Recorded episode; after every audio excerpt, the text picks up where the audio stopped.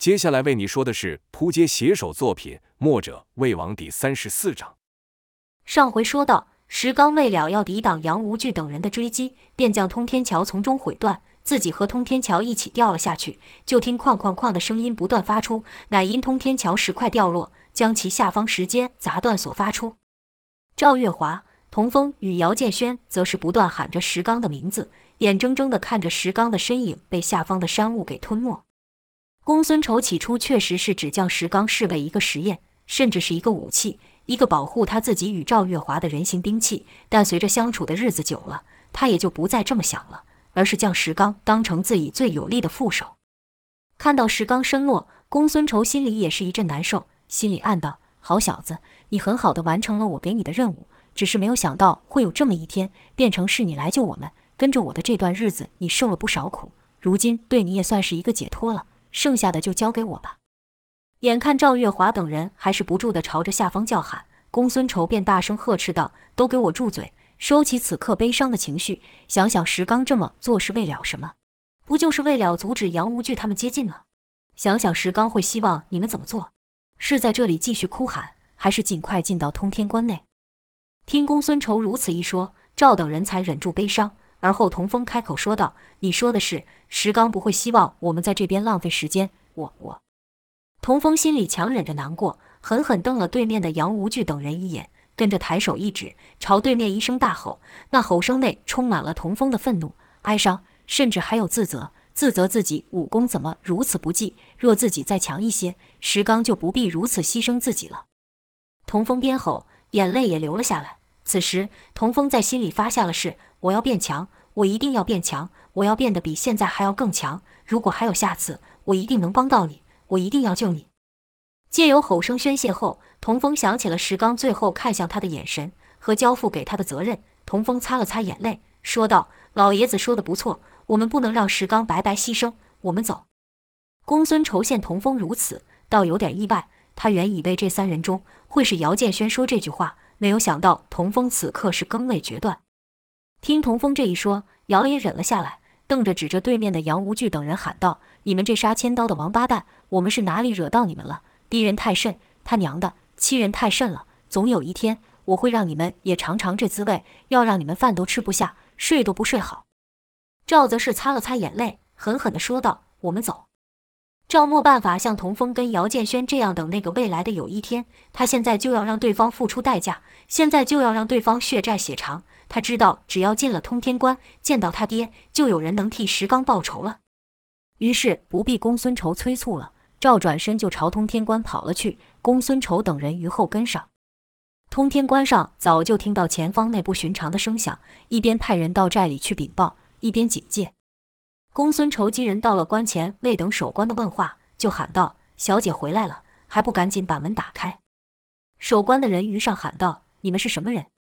公孙仇便自报名号，守关人还想问个清楚，赵月华便喊道：“我说数三声，三声后你再不把这破门给我打开，我就扒了你的皮。”守关人说道：“笑话，我要轻易放你们进来，我这皮才真的要被扒了。”赵月华见一个守关的寨兵居然也敢顶撞自己，恨恨道：“你可不要后悔你现在说的话。”赵现在的心情几乎是想把所有阻拦他报仇的人都给杀了。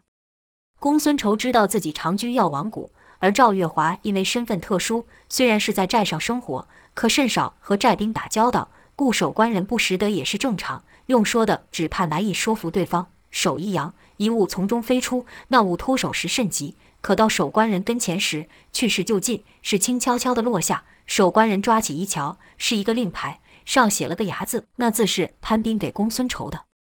守关人不识得公孙仇等人，却认得这令牌。于是他说道：“你们认识潘大哥？潘斌是费斯所属，负责睚眦旗下的一员猛将。自己虽是毕字旗下的人，但也知道潘斌前一阵子才奉命下山。”公孙仇道：“我再说一次，我是药王谷的谷主公孙仇。这位是寨主赵天烈的掌上明珠。你这看门的是负责看外人，还是看自己人？一点眼力没有？这双眼睛，我看有也不如没有。”公孙仇说这几句话用上了内力。关上的人士个个听得清楚，听到公孙仇如此一说，有些个资历较深的寨兵便揉了揉眼，仔细看去，这一认可不得了，赶忙喊道：“开门，快快开门！那寨兵赶到守关人前时，便说道：“那人说的没错，那女的确实是小姐，没错。”守关人听到公孙仇刚才几句话，知道对方武功不低。其实他一眼看到这几人就觉得奇怪：一个老者身边带着一个女子和几个少年，要说是九黎的敌人，可又没带兵器。但因为前方通天桥出现奇怪声响，才特别小心起来。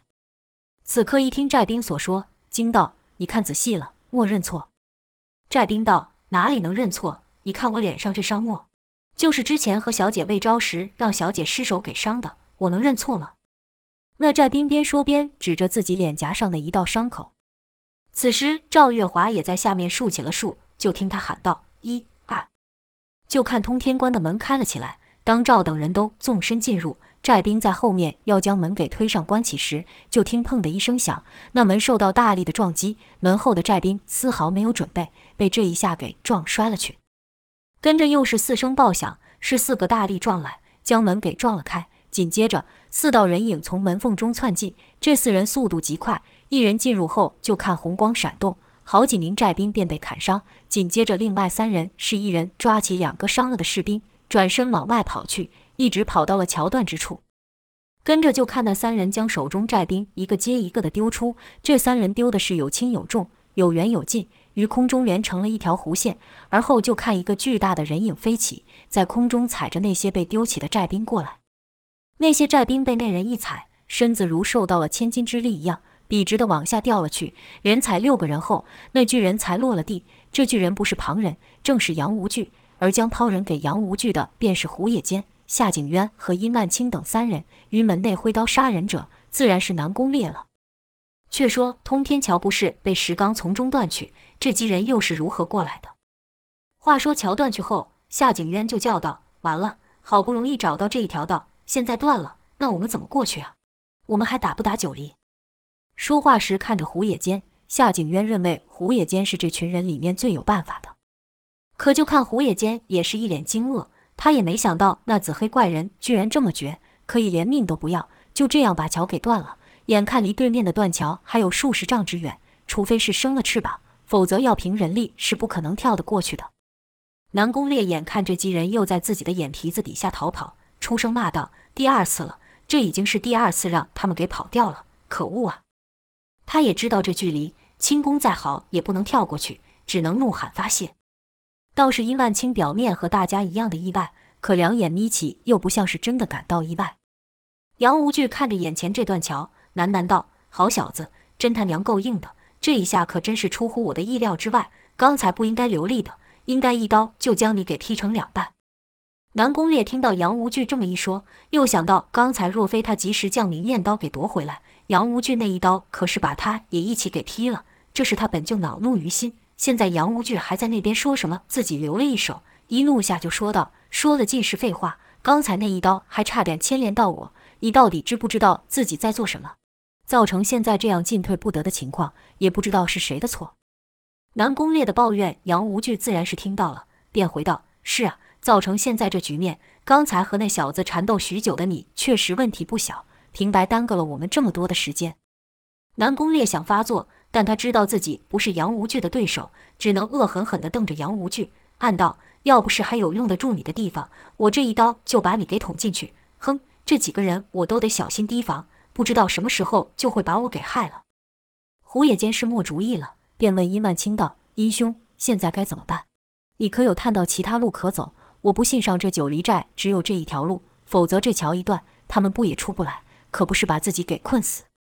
伊万清道。你说的是有道理，可这一时三刻，我们要从哪探得其他道路呢？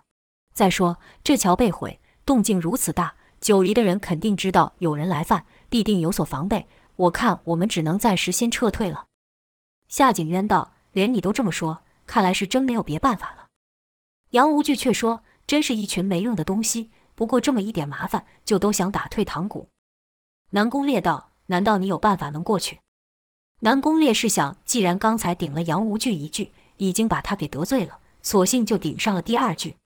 杨无惧看了看眼前的断桥，而后说道：“都给我让开了。”而后就看他运起了功，马步一沉，姬人就感到身上出现一股无形的压力，压得自己难以呼吸，乃是被杨无惧那浑厚的内力罩住所致。姬人纷纷退开，不知道杨无惧要做什么。胡野间等人都在想：难道他想跳过去？不可能，这个距离就算是他也不可能跳得过去。就看杨无惧双手握起板门大刀，跟着就现大刀飞过，而后才听到切风之声。姬人就看那大刀飞得极高，飞得极远，最后插在了对面的断桥上。杨无惧点了点头，说道：“人是跳不过去，但可不是丢不过去。”说着就朝夏景渊招手。夏景渊虽然也被刚才杨无惧的举动给吓了一跳，但见杨无惧能将刀扔过去，那自己自然也能过去，便让杨无惧给抓起。杨无惧道：“到了那边，给我抓几个人扔过来，给我做出个人桥，我自有办法。要是你们没用，这点小事也办不成。嘿嘿，反正你们本事也不小，用不上我，自己去和那赵天烈打去吧。”夏景渊还没来得及回话，就觉得身子一紧，跟着就一股巨力将自己抛向了空中。夏景渊是身不由己地冲上了天，这速度快得让他连喊都喊不出来。半空中，夏景渊就看自己已经飞过了大刀，跟着砰的一声就到了对面。他知道杨无惧说的不假，自己若是不把杨无惧给弄过来，那不用赵天烈动手，都能把他给困死在这。故意落地，就立刻朝通天关的门撞去，紧接着胡野间。殷万清和南宫烈也都被杨无惧给丢了过来。南宫烈被杨无惧如此抓住，是甚感屈辱，便冲进门杀人泄恨，也算是帮他们守住了这门。如此，杨无惧几人就过了通天桥。杨无惧落地后没有丝毫停留，抓起板门大刀就朝门内冲去。借此冲击之势，猛力一踢，就听“棒”的一声，那通天关的门板居然被杨无惧给砍破了。这一阵骚动如此之大。公孙仇等人不免回头查看，这一回头正好与南宫烈对上了眼。南宫烈是大喊一声：“这次看你们还能往哪里跑！”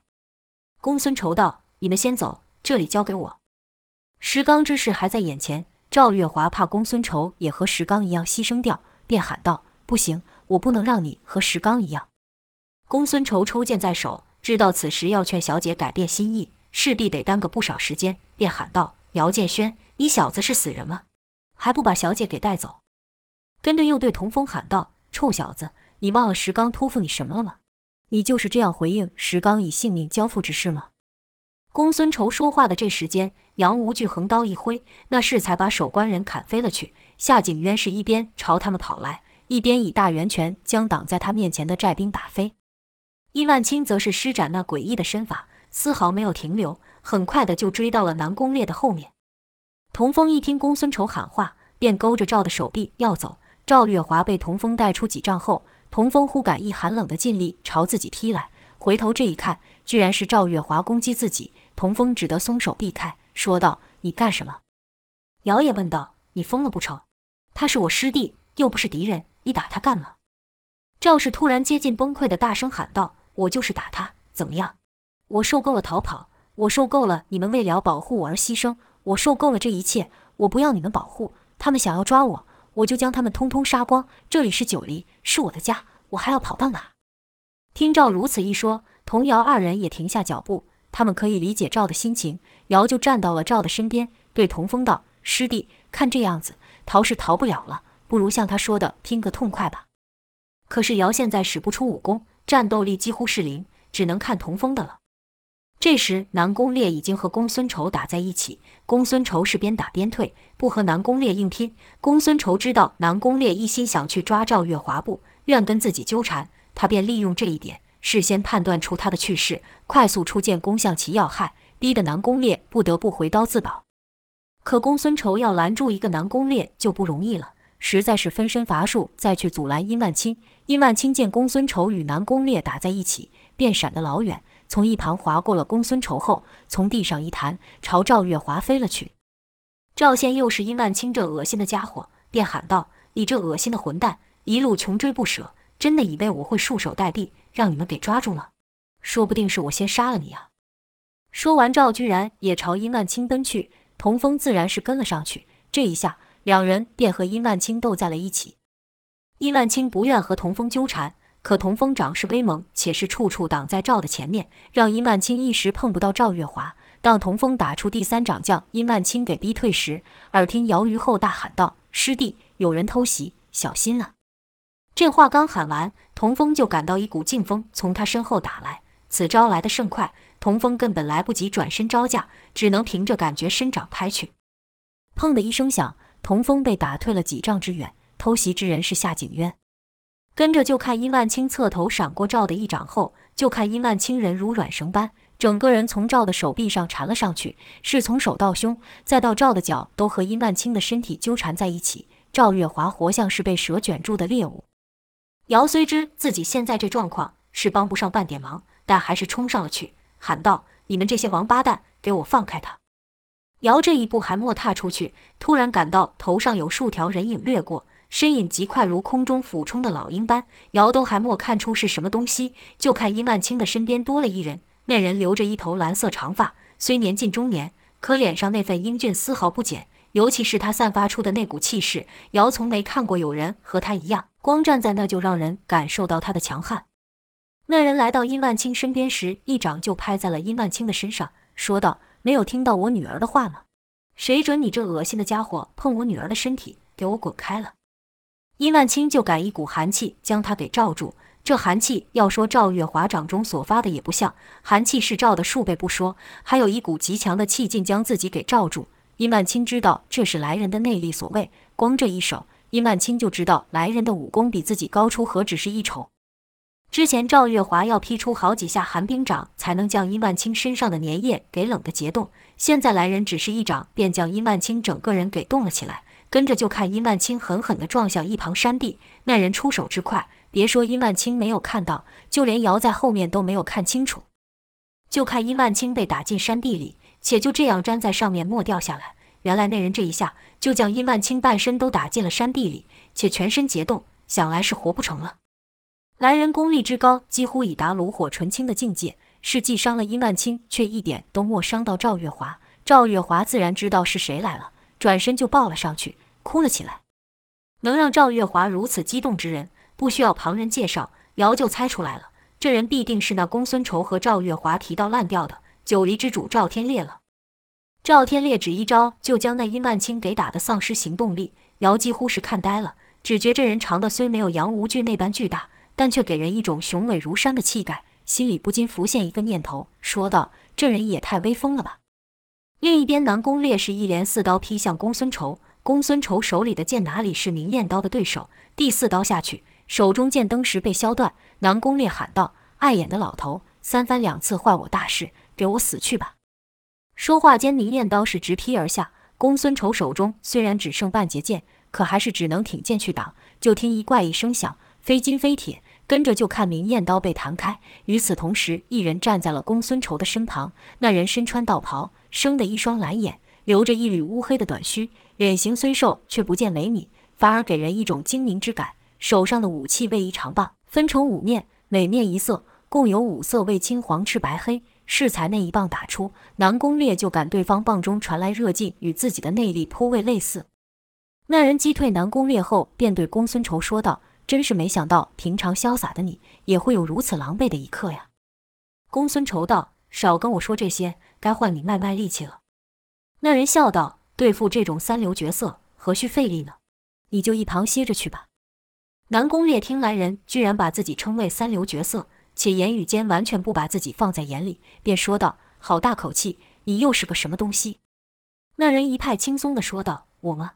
说起来，我也不算是个人物。江湖中的一些兄弟给脸，帮我起了名，叫做闭眼神算李密。”另一边，夏景渊打退了童风后，也感到身后有道黑影和一股巨力邪风袭来，看这拳劲与自己是同路的，便喝道：“终于有点像样的货了。”正要运起大圆拳回击时，哪知那人的拳来得比他想的还要快，这内力还没运上，就被那人的拳给打到。两拳相拼，都走硬攻的路子，谁强谁弱，毫无取巧的余地。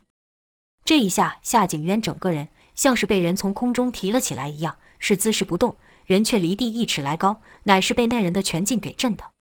待夏景渊落地后，才看清楚来人，那人块头生的可不小，虽没有杨无惧那般高大。但也比自己高出了两个头，也是一身盘根错节的肌肉，像石头一样的团团隆起，比自己是一点不差。最让人扎眼的是他下颚那团红色卷曲的大胡子。